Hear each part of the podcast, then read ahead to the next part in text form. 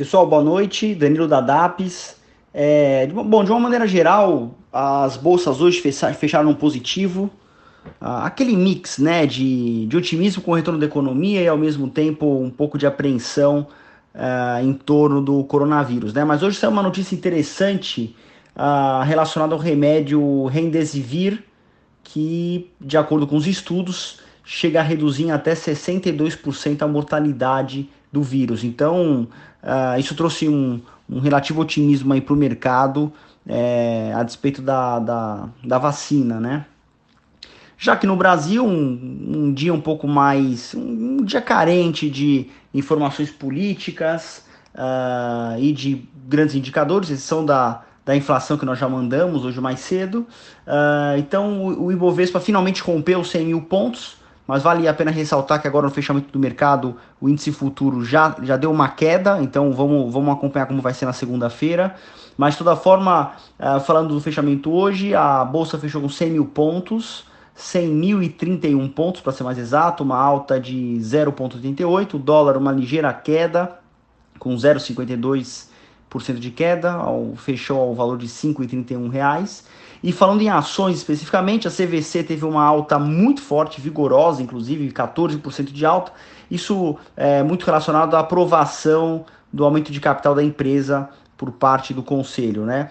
Cogna também teve uma alta interessante de 11% relacionada à perspectiva do IPO da, da empresa do grupo, né, que chama Vasta, um potencial possível IPO dessa Vasta lá nos Estados Unidos e também um pouco da notícia do fundo de investimento Alaska que, que elevou a participação para 10% na empresa, né? Uh, de uma maneira geral, for isso. Hoje, se pudesse falar de uma de uma, uma perna negativa, eu falaria da Eletrobras, mas uma realização de, de lucro, a Qualicorp a mesma coisa, tiveram altas consideráveis nos últimos dias aí. Uh, e vale ressaltar, do lado positivo também, o segmento mercado imobiliário de uma maneira geral, uh, construtoras subindo bem, ações de fundos uh, relacionados a shopping também subindo bem.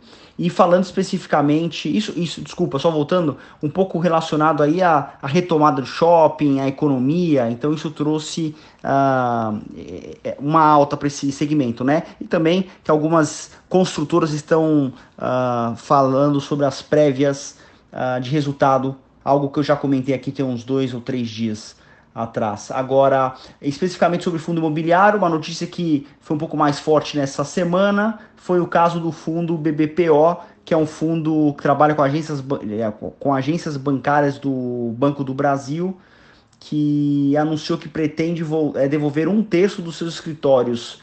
E isso acabou pesando demais na rentabilidade do fundo. Uh, então, é sempre importante quando a gente for pensar em investir em algum ativo, é, algum fundo específico, no caso, entender primeiro se ele é um monoativo, que é o problema, um, um monolocatário, na verdade, que é o problema desse fundo, né? Uh, que só tem como cliente o próprio Banco do Brasil, e também é importante entender os tipos de ativos que estão por trás. Uh, enfim, então esse fundo talvez continue sofrendo ainda por um, por um período aí. Vamos acompanhar, tá bom? Bom fim de semana a todos. Qualquer novidade a gente entra em contato. Um abraço.